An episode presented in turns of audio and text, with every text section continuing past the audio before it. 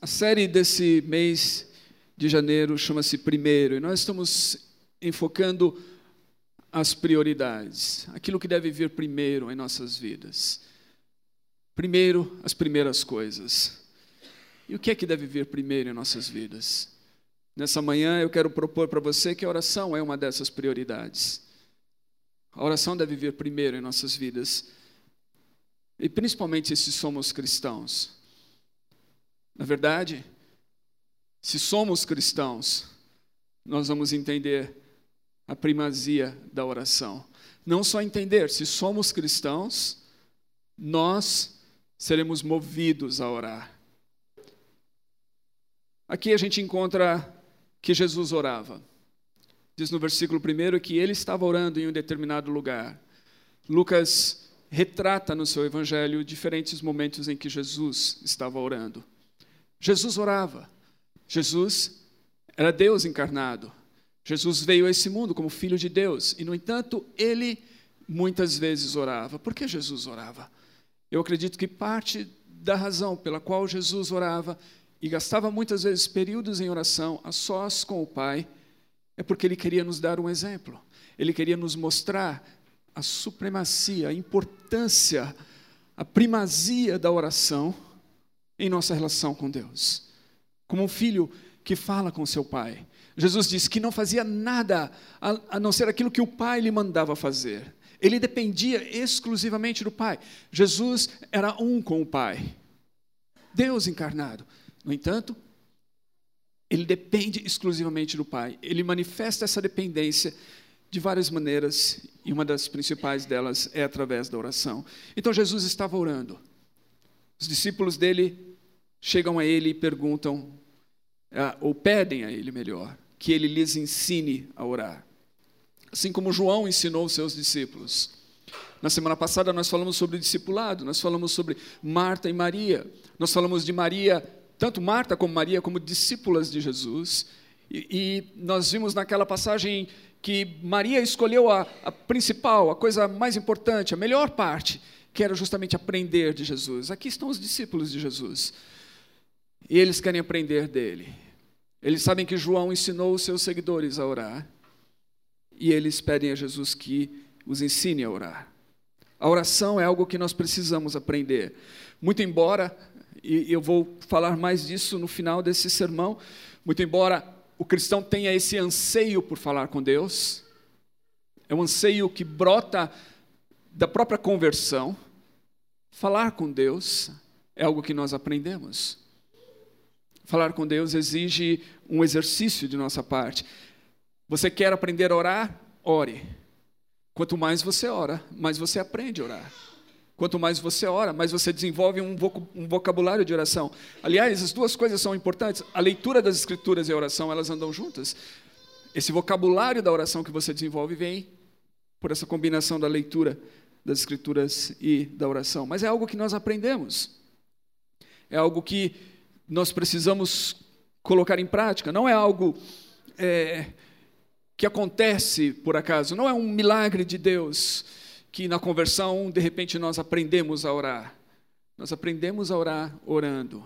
Nós aprendemos a orar exercitando. Nós aprendemos a orar desenvolvendo esse hábito da oração como Jesus tinha. É um exercício que devemos fazer diariamente. Ah, Paulo diz que devemos orar o tempo todo. Você vai dizer assim, não, eu oro o tempo todo. Eu lembro de uma certa ocasião aqui na igreja onde nós estávamos sendo, onde um certo, alguns ventos de liberalismo teológico estavam soprando entre nós. Então alguns desses irmãos estavam falando, não, mas eu oro o tempo todo. A oração é o meu respirar. Ah, isso é uma desculpa, na verdade, para pessoas que não, não oram em, em nenhum momento, na verdade, que não fazem da oração ah, um hábito da sua vida. E eu lembro que naquela época eu, eu acabei pregando um sermão sobre oração e eu citava um texto do Caio Fábio em que ele dizia, um livro antigo dele, em que ele dizia que a oração é algo que essa geração desaprendeu a fazer. E ele já denunciava isso, ele já apontava para o fato de que a nossa geração havia perdido ah, esse hábito, havia perdido esse exercício, havia perdido essa, essa linguagem. Então, ainda que, que Paulo diz que nós devemos manter esse espírito de oração e nós devemos estar atentos e ligados com Deus o tempo todo, Se você não tiver tempos determinados para oração, você possivelmente não vai saber o que é orar realmente. Você não vai, você não vai fazer aquilo que os discípulos estão pedindo para Jesus lhes ensinar. Note que Jesus estava orando num tempo determinado. Você tem dúvidas de que Jesus o tempo todo estava ligado com o Pai? Eu não tenho dúvidas a respeito disso. Ele estava conectado com o Pai o tempo todo. No entanto, ainda assim, ele separava momentos específicos na sua jornada, durante o dia, para estar a sós com o Pai, para falar com Deus. É esse tipo de, de atividade que nós estamos falando aqui. Se você não fizer isso novamente, não adianta você vir com essa ideia de que você ora o tempo todo, possivelmente você realmente não ora é, em tempo algum. Então eu quero incentivar você a assimilar essa necessidade da prática e do exercício da oração. Note que Jesus, ao responder-lhes nesse processo de ensinar a orar, no versículo 3, ele diz assim: quando vocês orarem. Jesus não disse se vocês orarem, mas quando. Jesus assumia que a oração deveria fazer parte da vida deles. Quando vocês orarem, vocês devem orar dessa maneira. Isso é algo que, que se espera do, do discípulo, que ele ore. Que se espera do seguidor de Cristo, que ele ore. Assim como o mestre orava, o seguidor do mestre também ora. A oração é um hábito, então, dos discípulos de Jesus, assim como era um hábito do próprio Jesus. E aí Jesus nos dá aqui um template, um modelo de oração. Jesus, na verdade, não está propondo aqui que a gente repita essas palavras, muito embora não exista absolutamente nada de errado em repeti-las, ok? Se você orar essa oração dessa forma, não existe absolutamente nada de errado nisso. Eu, eu venho de uma tradição onde todo o culto nós orávamos o Pai Nosso eu, eu me converti em uma igreja onde isso era era habitual. Em todo, todo o culto nós fazíamos essa oração do Pai Nosso. E tem muitas tradições cristãs que, que repetem a oração. Não, não existe absolutamente nada de errado nisso, no entanto, Jesus não estava propondo apenas que nós repetíssemos a oração. De fato, Ma, Mateus coloca esse ensinamento aqui no contexto do Sermão do Monte. E no contexto em que Mateus coloca o ensinamento da oração, como nós vemos aqui em Lucas no Sermão do Monte, ele alerta-nos, Jesus ali alerta os seus seguidores para que eles não usem de vãs repetições. Ou seja, se você apenas repetir essas palavras, se você fazer dessa oração do Pai Nosso um mantra, uma vã repetição, sem, sem se dar conta daquilo que você está falando em si, mas só repetir, isso muitas vezes, uh, isso não vai fazer uh, diferença alguma na sua vida. Então, é importante que a gente saiba qual é a essência da oração aqui. Jesus está dando um modelo de oração, de como nós devemos falar com Deus. Se você comparar essa versão aqui com a versão de Mateus, você vai notar que esta daqui é mais curta. Ah, evidentemente, isso tem a ver com o fato de que nós temos quatro evangelhos, e cada um deles foi escrito por um evangelista, que usou fontes diferentes para compor muito embora eles, alguns deles tenham usado as mesmas fontes, a gente vai ver isso, mas também a possibilidade de terem usado fontes diferentes e escolheram então aquilo que eles queriam relatar. Entre os eruditos, alguns defendem que Lucas é um evangelho mais velho do que o evangelho de Mateus, ou, seria, ou seja, ele teria sido escrito primeiro na ordem dos evangelhos que foram escritos. Então a oração aqui ela está é, reduzida em relação àquela relatada por Mateus. Mas a essência é a mesma, e o que importa é a essência dessa oração. Então, nessa essência da oração modelo que Jesus nos ensina, ele nos ensina a falar com Deus como Pai. E isso é extraordinário, isso é extremamente importante para nós. Porque, embora a Bíblia e o judaísmo, Jesus cresceu, dentro da, da religião judaica. Jesus recebeu os ensinamentos da Torá, Jesus cresceu indo à sinagoga, ele foi alfabetizado, lendo as Escrituras. Ah, então, Jesus conhecia as Escrituras, e Jesus conhecia a religião do seu povo, e a crença do seu povo. E, e muito embora a crença, então, judaica tratava Deus como Pai, não é algo novo, não é algo novo que começou com Jesus. Ah, já você vai ver tanto na, na lei, como nos profetas, como nos poéticos, você vai ver essa ideia de Deus como Pai. Isso estava presente dentro da religião, e eu, eu vou citar apenas três versos para exemplificar essas três porções das escrituras ah, hebraicas, mostrando Deus como Pai. Em Deuteronômio, por exemplo, é, 32, 6 diz assim: É assim que retribuem ao Senhor, povo insensato e ignorante. Não é Ele, o Pai de vocês, o seu Criador, que, o, que os fez e os formou. Ou seja, mesmo na lei, a gente encontra Deus sendo retratado como Pai. Ele é o Pai. Moisés está falando para o povo, ele está dizendo que Deus é o Pai deles, o Pai de vocês, o seu Criador e aquele que os formou. E essa ideia aqui é a ideia da paternidade de Deus, então, do povo de um modo geral, Deus como o Pai dos seres humanos, aquele que os fez e os formou. Nos profetas, a gente encontra em Isaías, o texto que eu quero citar como exemplo, 63, 16, onde diz: Entretanto, tu és, falando a Deus, tu és o nosso pai. Abraão não nos conhece, Israel nos ignora. Tu, Senhor, és o nosso pai, e desde a antiguidade te chamas o nosso redentor. Tu és o nosso pai. A ideia de, de que Deus é pai nos profetas e nos Salmos 103, talvez o mais conhecido, 103, 13 a comparação do salmista é como um pai tem compaixão dos seus filhos, assim o Senhor tem compaixão daqueles que o temem, como um pai. Esse é o coração de Deus, esse é o coração de Deus revelado nas Escrituras, lá no Velho Testamento. Deus é pai. Agora, o que é de extraordinário aqui nessa oração, quando Jesus nos ensina a falar com Deus como pai, é o termo que Jesus usa para, para, para, se dirigir a Deus como pai. E esse é um termo que somente Jesus usa. Quando Jesus fala com o Pai, quando Jesus fala com Deus, Jesus fala com Deus como o Abba. Deus é o Abba de Jesus. Essa, essa é a palavra. E quando Jesus nos ensina a orar, Jesus diz que nós devemos nos dirigir a Deus da mesma forma. Deus não somente é o Abba de Jesus, mas Jesus está dizendo que Deus é o nosso Abba, Deus é o nosso Pai. Agora, o importante disso é, é que essa palavra revela intimidade. Abba era a primeira palavra que uma criança aprendia a falar. Abba, Pai. Ela revela essa intimidade, ela revela a segurança da criança na presença e no cuidado dos seus pais a dependência, a segurança, a proteção, o amor de uma criança para com seus pais. Abba.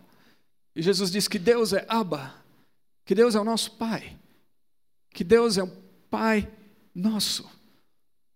E que é assim que nós devemos falar com Ele. Então, o que Jesus está falando aqui é que a oração deve ser como se fosse uma conversa familiar. Uma conversa dos filhos com o Pai. Uma conversa de intimidade, uma relação dos filhos com o Pai. É assim que deveríamos orar. A primeira coisa sobre a oração aqui de Jesus, então, é isso: oração é um relacionamento íntimo. É um relacionamento íntimo dos filhos de Deus com Deus, porque Deus é Pai. Agora eu sei, eu sei por experiência própria que muitas pessoas podem ter dificuldades com essa palavra Pai a princípio. Eu sei que tem muitas pessoas que talvez não tenham tido pai. Talvez para muitas pessoas a imagem do pai não seja a melhor das imagens, não seja a imagem mais positiva que elas tenham. Essa é uma realidade, nós vivemos em um mundo caído. Jesus nos mostra isso aqui. E Jesus nos mostra, ele diz que, que nós podemos falar com Deus como Pai, tendo em vista que Deus é um Pai diferente do nosso Pai terreno. Para mostrar que ainda que o nosso pai terreno tenha sido bom para nós, Jesus é um pai, ou Deus é um pai diferente. Deus é um, Deus é um aba diferente do nosso terreno, porque o nosso pai terreno é falho. Mas Deus é um aba perfeito, é um pai perfeito. E é isso, nós vemos nos, nas palavras seguintes, quando ele diz: Pai, santificado seja o teu nome, venha o teu reino. A primeira coisa que a gente vê aqui é que esse Pai, esse Abba que Jesus diz que Deus é, ele é um Pai celeste cujo nome deve ser santificado ou reverenciado. Aqui nós não encontramos nessa, nessa versão de Lucas da oração é, Pai nosso que estás nos céus, como diz em Mateus, mas vamos encontrar no versículo 13 que o Pai que está nos céus. Ou seja, essa é a noção que Jesus está dizendo. Esse é um pai diferente do nosso. Esse não é um pai terreno, esse é o pai celestial. Esse é um pai santo. É um pai cujo nome deve ser santificado, reverenciado. Esse é um pai perfeito. Então ele se diferencia de todas as nossas experiências com o nosso pai. Muitos de vocês conhecem a minha história, sabem que eu tive vários problemas com o meu pai ao crescer. Eu não tenho dúvidas que meu pai me amava e que amava minha família. Ele nunca disse isso para mim. Mas eu não tenho dúvidas que ele amava. No entanto, eu cresci com um déficit de amor nesse sentido. Eu cresci com um déficit de saber que eu era amado. E, e até mesmo quando eu me casei, eu tinha dificuldades de, de demonstrar afeto para com a minha esposa, porque porque eu não recebi isso. É, demorou anos para eu aprender a abraçar alguém. E demorou anos para eu aprender a abraçar o meu pai. E eu lembro dos primeiros abraços que eu dei a ele, ele ficava todo sem jeito duro, não sabia como responder, e talvez a vida inteira assim. Meu pai cresceu sem, sem receber afeto, ele, ele não sabia transmitir afeto, mas eu não tenho dúvidas que ele nos amava. No entanto, tiveram vários episódios na nossa vida, principalmente por causa do vício dele com o álcool, em que, em que essa relação paternal ficou extremamente difícil para mim. Então, a ideia de Deus como pai era uma ideia difícil até que eu entendesse que Deus não era como meu pai. Muito embora eu não tenha dúvidas do seu amor, muito embora ele sempre se empenhou o máximo para suprir todas as nossas necessidades, todas elas. Eu não posso dizer nunca, durante toda a minha vida, que meu pai não se empenhou para suprir as nossas necessidades de todos os filhos. Ele trabalhava duro, ele nunca perdeu um dia de trabalho. Ele sempre levantava cedo para ir trabalhar. E ele me deu uma ética de trabalho que eu nunca vou me esquecer. No entanto, ele era imperfeito e tinha seus problemas, e muitos de seus problemas afetaram a mim. E eu precisava de um pai melhor. E quando eu conheci o Evangelho, quando eu conheci Jesus, eu conheci o Abba, um pai perfeito. Um pai que nunca iria me desamparar, um pai que nunca que, que nunca iria mudar. Não, não, não há variação nele, ele não, não mudaria de humor. Um pai que eu poderia saber e confiar nele o tempo todo, porque não haveria, não haveria mudança ou variação de humor nele. Esse é o Pai que Jesus está nos ensinando. Esse é o Pai Santo, esse é o Pai Celestial. Então, primeira coisa é.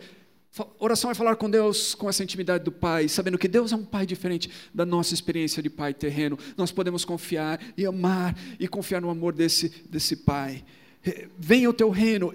Esse, esse, pai é diferente do nosso, porque esse pai é rei, ele é rei do universo. O reino dele já chegou na pessoa de Jesus, mas o reino ainda virá em sua plenitude. E Jesus está nos ensinando isso. Jesus está apontando-nos tanto para, para o fato de que nós podemos confiar nesse pai que governa, que é rei, ele governa sobre todo o universo mas cujo reino ainda não veio em sua plenitude. Quando nós olhamos o mundo ao nosso redor, nós vemos uma série de coisas que estão desarranjadas, desarrumadas, nós vemos muitas vezes coisas que estão caóticas, mas há um Pai, que é o nosso Pai, que é Rei, que já iniciou o seu reinado na pessoa do seu Filho, mas que irá completar isso um dia em toda a sua plenitude, e que nós devemos buscar a Ele com essa consciência. Ele é o nosso Pai as sinais, as evidências do seu reino em nossa vida. Nós nos submetemos a Ele, nós aprendemos com Ele e nós ansiamos pelo dia quando o reino virá em toda a sua plenitude e a vontade dele vai ser feita na terra como nos céus. É isso que Jesus está nos ensinando a falar com o Pai. Então, oração, em primeiro lugar, ela tem esse aspecto vertical. Nós falamos com Deus. Oração não é uma poesia. Oração não é e às vezes eu olho as pessoas, e eu sei, talvez você tenha feito isso. E, por favor, não me, não me odeie, não me odeie por, por falar isso, se, se você é uma dessas pessoas. Mas às vezes as pessoas falam assim: mandem-me vibrações. Eu quero dizer, oração não são vibrações. Se você quer que eu ore por você, não me peça vibrações. Em primeiro aspecto, a oração é falar com Deus. O Deus do universo, o Rei do universo, o Deus criador de todas as coisas, que não é só o Deus do universo de todas as coisas, mas que é o Pai e que é meu Pai, seu Pai, é o nosso Pai, é falar com Ele. Ele tem esse aspecto de, de, de nos dirigirmos a Ele, falarmos com Ele e nos relacionarmos com Ele como filhos de um Pai celestial, de um bom Pai, de um santo Pai de um Pai que reina. E por isso nós podemos então pedir a Ele, trazer a Ele as nossas necessidades. Não porque Ele não saiba, Ele sabe, mas Ele deseja. Ele deseja essa relação. Oração é relação com Deus. Ele deseja essa relação. Muitos de vocês aqui são pais. Vocês entendem isso. A relação de pais com filhos. Esse diálogo. Essa relação. Muitas vezes você, você sabe o que seu filho precisa, mas você, você tem prazer nessa relação. E ele falar com você, expressar. Deus muito mais. Deus sabe tudo o que a gente precisa, mas Deus tem prazer que a gente venha a Ele e que a gente expresse. E parte disso é um aprendizado. O que nós precisamos, é, é, somos nós que precisamos aprender, não Deus. Nós aqui que somos os discípulos, não ele. Ele é o mestre. Ok? Nós, nós não estamos ensinando nada para ele. Nós aprendemos com ele. Então somos nós que temos que aprender. E o que é que nós temos que aprender? Nós temos que aprender e sermos lembrados sempre da nossa dependência dele. Porque o grande problema da raça humana é a independência, é a autonomia, é esse falso senso de que nós não precisamos de Deus. E a oração, Jesus está dizendo, ela deve nos lembrar, por isso deve ser algo diário, nossa, ela deve nos lembrar de que nós dependemos de Deus para tudo. Quando ele fala aqui, dá-nos cada dia o nosso pão cotidiano, essa é ideia da provisão para as nossas necessidades materiais, não somente para o pão, como alimento, mas para as nossas necessidades materiais. Agora, é importante aqui que Jesus coloca as nossas necessidades. Esse, esse é um pai que, é um pai que que tem prazer em, em, em suprir as nossas necessidades materiais. Não, não luxo, mas necessidades, ok? Eu tenho um amigo que diz que às vezes Deus dá sorvete para os seus filhos. Sorvete vai, mais do que pão, né? E eu acredito nisso. Às vezes Deus nos dá sorvetes. Às vezes Deus nos dá coisas além das nossas necessidades. Às vezes Deus, Deus faz isso. Eu já experimentei isso. E é possível que alguns de vocês, ao olharem ao longo da sua vida, tenham noção disso. Que em alguns momentos Deus deu mais do que você precisava, mais do que as suas necessidades. E a gente é, é grato a Deus por isso, por esse bom Pai. Mas o que Jesus está falando aqui é das nossas necessidades. Nós devemos aprender a olhar para esse Deus como um Pai provedor e depender dele. Aqui é a nossa dependência de Deus. Nós precisamos dele para as nossas necessidades tanto presentes quanto futuras. E, e essa ideia do futuras, de necessidades futuras aqui, elas, ela não transparece para nós, tanto na tradução em português, mas há uma grande discussão no Novo Testamento grego desse, desse versículo 3 aqui, quando na palavra cotidiano, que é uma palavra usada unicamente por Lucas, ela não aparece no, no grego em nenhum outro autor antigo, somente Lucas. Então, há entre os eruditos uma grande discussão dessa palavra. É, é, e São Jerônimo diz, dentre outros, é uma ideia que eu acolho também, é a ideia de que Jesus está falando aqui não somente para o nosso pão presente, mas para buscarmos o presente com vistas no futuro. O Deus que supre as nossas necessidades hoje, com vistas no futuro também. No futuro escatológico. No futuro escatológico do reino que virá. Então, nós entendemos que nós dependemos totalmente dele para o hoje, para o presente, nós dependemos dele para o futuro. Esse, esse é um pai perdoador. É um pai que nós precisamos e que nos perdoa. Diz aqui: perdoa os nossos pecados, pois também perdoamos a todos os que nos devem. Há uma, há uma troca de palavras aqui que Lucas faz quando ele diz nossos pecados e aqueles que nos devem. Ah, e a ideia aqui é que nós devemos olhar para os nossos pecados sempre como piores do que para aqueles que pecam contra nós. Nós somos mais pecadores do que aqueles que nos ofendem, que pecam contra nós. Essa é a lógica aqui nas palavras de Lucas. Os que, os que nos ofendem são devedores, nós somos pecadores. E esse Deus estende perdão a nós, Ele nos perdoa. E, e quantos de nós precisamos de perdão? Todos nós. Porque não há ninguém aqui que seja perfeito, a não ser que estejamos vivendo uma ilusão uma ilusão mental. Todos nós aqui somos imperfeitos, todos nós falhamos. E às vezes nós falhamos justamente com as pessoas que nós mais amamos, as pessoas mais próximas de nós. É onde nossas falhas às vezes se tornam mais evidentes.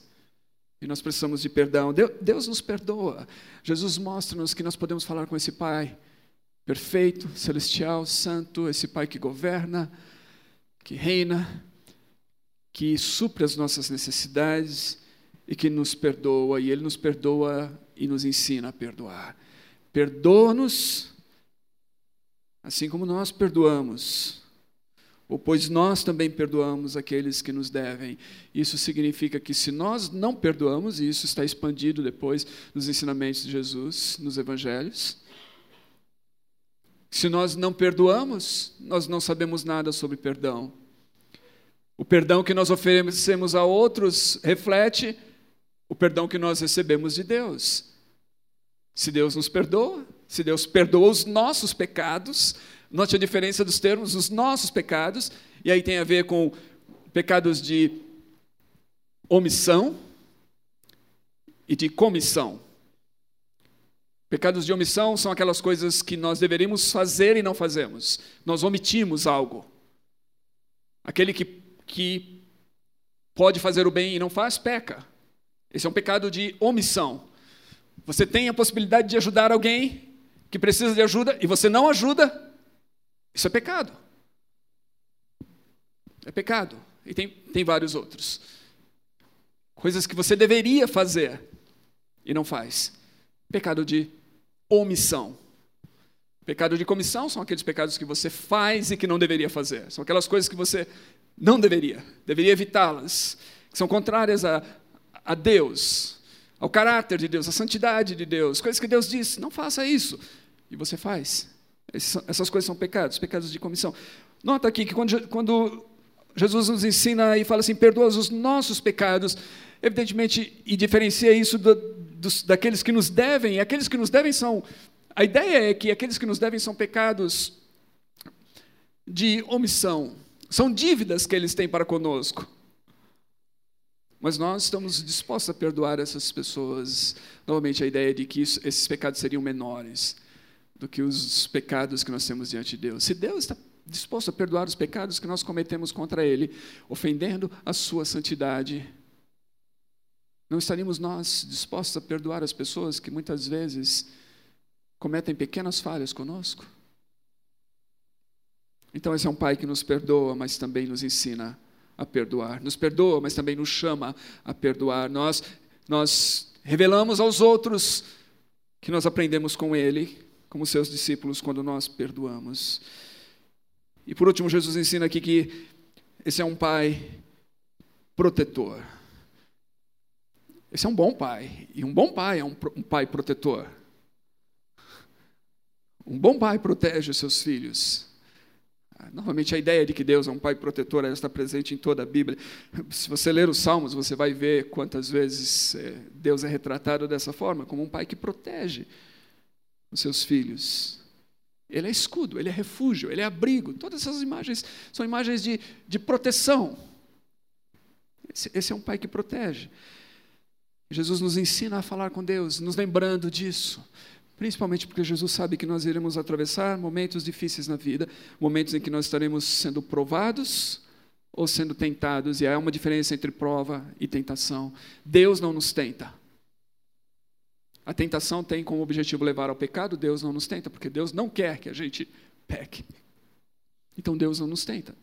Mas Deus nos testa, Deus nos prova. É isso que, as Escrituras dizem.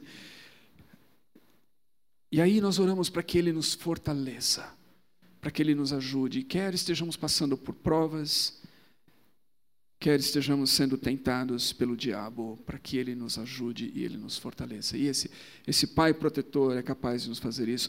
E, novamente, tudo isso tem como objetivo fazer com que nós nos voltemos para Deus como um Pai e falemos com Ele na intimidade de seus filhos e nos lembremos todos os dias que nós dependemos dEle.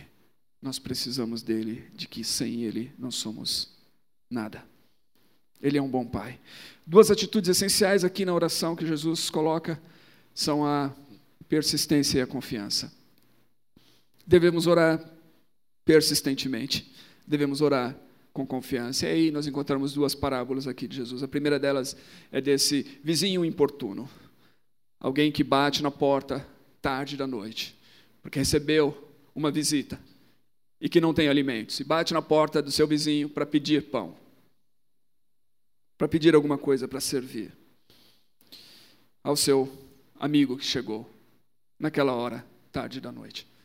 Agora, a gente tem que se lembrar que Jesus está falando isso num contexto de tremenda hospitalidade, as comunidades, é, esse tipo de coisa era algo que acontecia naqueles dias. Às vezes os viajantes chegavam tarde da noite, às vezes eles eram recebidos na casa. Isso era normal. Essa uma, uma comunidade, uma cultura tremendamente hospitaleira.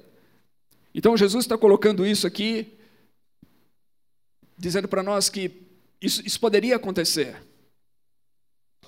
E um vizinho que não atendesse o seu amigo não seria um bom vizinho. Não seria um bom vizinho se ele não atendesse. Mas Jesus está colocando aqui, de maneira absurda, que esse vizinho não, não iria querer atender o seu amigo, mas que ele só atenderia por ser importunado. O que, que Jesus está dizendo aqui?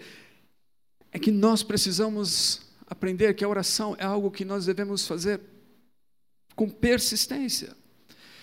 E aí ele, ele mostra isso claramente ao usar os verbos, todos eles no grego no presente, peçam, busquem e batam.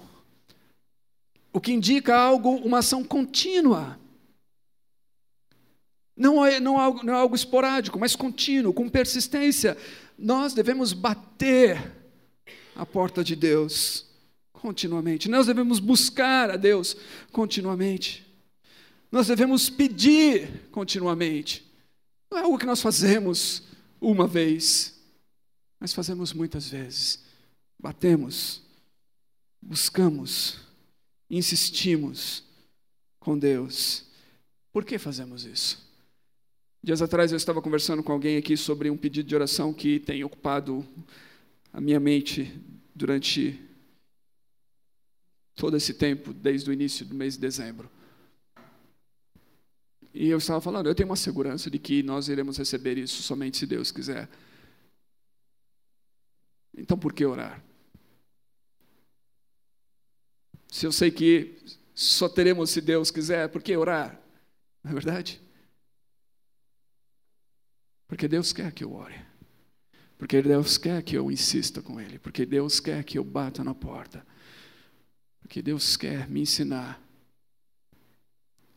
a depender dele. Para que se ele abrir essa porta, eu saiba que ele abriu por causa das minhas orações. Eu saiba que ele fez isso porque eu insisti e porque ele quer me ensinar a insistir com ele. A oração precisa ser persistente, precisa ser perseverante. E é isso que Jesus diz: não deve ser uma coisa esporádica na vida, deve ser um hábito na vida. Segundo, a oração deve ser algo com confiança. Nós devemos orar confiando. Eu me submeto a Deus, eu sei que Deus só vai fazer aquilo que Ele propõe fazer, porque Deus sabe o que é melhor. E, essa, e isso me dá descanso, de fato. Eu tenho um descanso tremendo na soberania de Deus e no cuidado de Deus.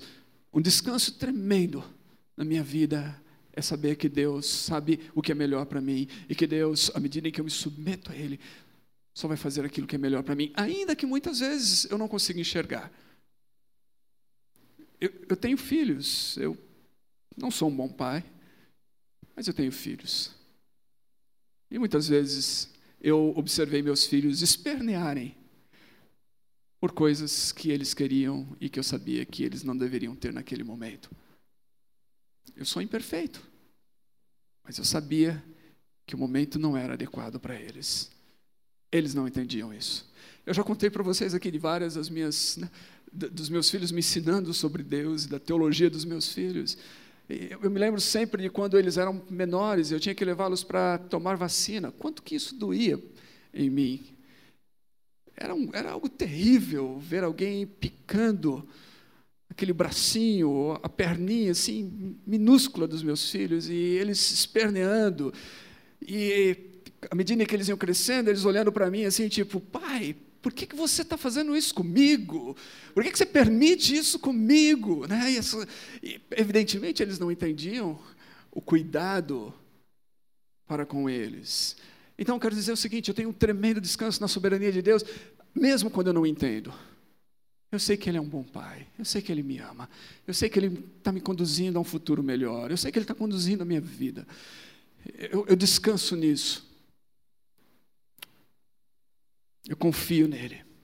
E a oração tem que ser feita com esse sentido, com confiança. E isso, Jesus, nessa outra pequena parábola aqui, do pai cujo filho vem pedir a ele um peixe. E ele não dá ao seu filho uma cobra, uma serpente. O filho vem pedir a ele um ovo, ele não dá ao filho um escorpião. Note que, que Lucas, pouco antes, Aqui nesse evangelho, no capítulo 10, ele usa esses dois termos, cobra e escorpião, serpente e escorpião, para falar do mal. Quando Jesus disse aos seus discípulos que lhes deu poder para pisar serpentes e escorpiões e contra todo o poder do mal. Essa ideia é uma ideia negativa. O, o pai não dá coisas más ao seu filho. Jesus está dizendo. O pai não faz isso. E Jesus está dizendo que mesmo ele diz: apesar de vocês serem maus, a ideia aqui é de que pais terrenos não são comparáveis ao Pai Celestial. Pais terrenos são imperfeitos. Eles são de má reputação. Novamente, é essa a ideia. Eu aceito a ideia. Eu, eu não sou perfeito. Eu me esforço, eu me empenho. Eu, eu tentei fazer o melhor para os meus filhos e ainda tento mas eu sei que eu não sou perfeito. Não há comparação entre, entre o meu cuidado e o meu amor e as coisas que eu faço pelos meus filhos e o Pai Celestial. Não tenho como comparar. E é isso que Jesus está dizendo aqui. Ainda que os pais terrenos, imperfeitos, que nós temos, eles sabem dar coisas boas para os filhos quando pedem, eles não dão coisas más. Quanto mais o nosso Pai Celestial. Se a gente pedir a Ele, não saberá nos dar, Jesus. É, Lucas fala aqui que ele nos dará o Espírito Santo a quem pedir. A ideia é, é de que o Pai nos dará coisas boas, até mesmo o Espírito Santo. O Espírito Santo que é prometido aqui como um dom para nos, nos ajudar em nossas orações. Então é assim que nós devemos orar. Devemos orar falando com Deus, na intimidade de uma família. Devemos orar sabendo quem Deus é. Ele é diferente do nosso pai terreno. Ele é um bom pai, ele é um pai celestial, santo, justo, perfeito, que governa sobre todas as coisas, que tem o poder e a capacidade para suprir as nossas necessidades e tem o prazer em fazê-lo, que nos ensina a perdoar, perdoando-nos, que nos livra do mal e que quer que a gente dependa dele em todas as coisas. E como expressão disso, que nós sejamos insistentes que nós possamos bater e pedir e buscar com perseverança e com confiança de que Ele vai nos dar o melhor para nós. Essa é a oração. Agora, eu quero ler aqui um trecho de Jonathan Edwards, em, em que ele diz algo que eu acho extremamente interessante quando se diz essa ideia da oração. Ele diz o seguinte: o verdadeiro convertido ainda se vê como uma criatura pobre, vazia e indefesa. Jonathan Edwards está comparando aqui eh, esse, o verdadeiro convertido com, com o crente de Laodiceia. O crente de Laodiceia, ele diz assim: Eu não preciso de nada, eu sou rico.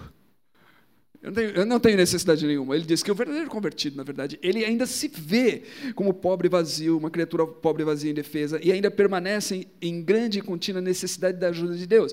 A conversão, se há uma coisa que a conversão faz, ela, ela nos livra de nós mesmos e dessa falsa ideia que nós temos de que nós não precisamos de Deus.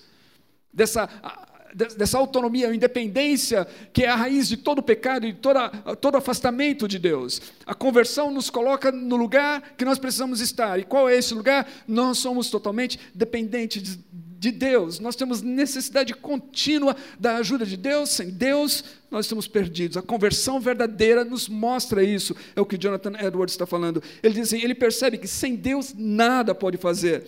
Após a verdadeira conversão, a alma permanece consciente da sua própria impotência e de seu vazio, tal como é. Ou seja, quando, quando nós nos convertemos, nós nos vemos carentes de Deus. Nós nos vemos como Isaías: ai de mim que vou perecendo. Antes da conversão, a gente achava que tinha alguma coisa. Na conversão, nós percebemos que não temos nada, que somos vazios. Precisamos de Deus. Essa é a grande percepção. E, e ele diz assim: é, essa percepção, ela aumenta em vez de diminuir. Não é que nós nos convertemos e temos essa percepção na conversão, e aí, com o tempo, à medida que nós vamos amadurecendo, nós vamos nos tornando cada vez mais independentes. Não. Ela aumenta Nota a progressão de Paulo quando ele se converte. Ele vai, ele vai tendo cada vez mais consciência de que ele é pecador. Chega no final, ele diz assim: Eu sou o pior dos pecadores. Não é que ele vai se tornando mais santo e vai falando assim: Não, eu não, eu não sou. Não, eu sou o pior. Então a conversão ela nos mostra cada vez mais e aumenta esse senso da nossa necessidade de Deus. Precisamos de Deus. Edwards diz assim: ela ainda a pessoa convertida ainda tem consciência de sua dependência universal de Deus para tudo. Um verdadeiro convertido percebe que a sua graça é muito imperfeita e ele está longe de ter tudo aquilo que deseja. Pela conversão são gerados nele novos desejos que ele nunca teve antes. Ele agora encontra em si apetites santos, fome, sede de justiça, anseios por mais intimidade e comunhão com Deus. Então o que eu quero dizer é o seguinte: se você é discípulo de Jesus, se você se converteu, você vai ter necessidade de orar. Você vai ter anseio de orar. Você vai ter consciência de que você precisa orar. Você vai ter consciência desse vazio imenso, dessa carência imensa, dessa fraqueza e limitação que te move aos pés da cruz. E eu acredito que todos nós que passamos por esse processo de conversão, vamos nos lembrar desse tempo em que nós éramos movidos à oração. Acontece que com o tempo parece que nós vamos crescendo. E como diz a canção de Keith Green, à medida que nós vamos crescendo, parece que nós vamos ficando frios. Mas não é, é algo sedutor nós vamos perdendo essa consciência, nós vamos nos esquecendo dessa consciência. O mundo ao nosso redor vai tentar dizer para nós que não, a gente não precisa tanto assim, a gente já alcançou, a gente já chegou lá, a gente já tem. E aí a gente vai deixando essas coisas de lado. E sabe o que acontece com isso? O resultado disso é que nós vamos nos esfriando cada vez mais. O nosso amor pelo Pai vai se esfriando. E nós começamos a duvidar gradativamente do amor do Pai por nós. E não existe nada como oração para restaurar essa relação. O texto que foi usado na divulgação dessa, desse sermão é, é do John Barrett, onde ele diz: todo declínio espiritual começa com a negligência da oração. Que Deus nos ajude a entender isso. Que Deus nos ajude a entender o lugar que a oração tem em nossas vidas. E que a oração seja e ocupe um lugar prioritário em nossas vidas. Eu desafio você mais uma vez. Não olhe para o seu, não cheque o seu celular, as suas redes sociais. A primeira coisa no dia. Olhe para Deus. Cheque a palavra de Deus. Fale com Deus. Busque Deus. Torne Deus e a oração e a busca por Deus a prioridade na sua vida. E você vai ver como a sua vida vai mudar. Se você está se sentindo fraco, se a sua fé está fraca, se a, o cristianismo, a fé cristã, não tem para você o mesmo brilho e fervor que uma vez teve. Esse é o caminho. Dobre-se diante de Deus. Se ajoelhe mesmo, faça isso. Faça isso no, no, no, seu aposento, faça isso no secreto. Qual foi a última vez que você fez isso? Faz tempo. Faça isso. Volte a fazê-lo. Separe tempos determinados para você falar com Deus. Se você não sabe o que falar, fique em silêncio. Deixe com que Ele fale com você e quebrante. A gente tem exemplos nas Escrituras de, de mulheres de oração. Algumas delas, na verdade, os grandes exemplos de oração nas Escrituras são das mulheres de oração. E algumas delas em silêncio, sem palavras, diante de Deus. Se você não sabe o que falar, fique em silêncio diante de Deus, volte sua atenção para Ele. Mas coloque na sua vida a prática da oração. Faça disso uma prioridade. E você vai ver como as coisas na sua vida irão mudar.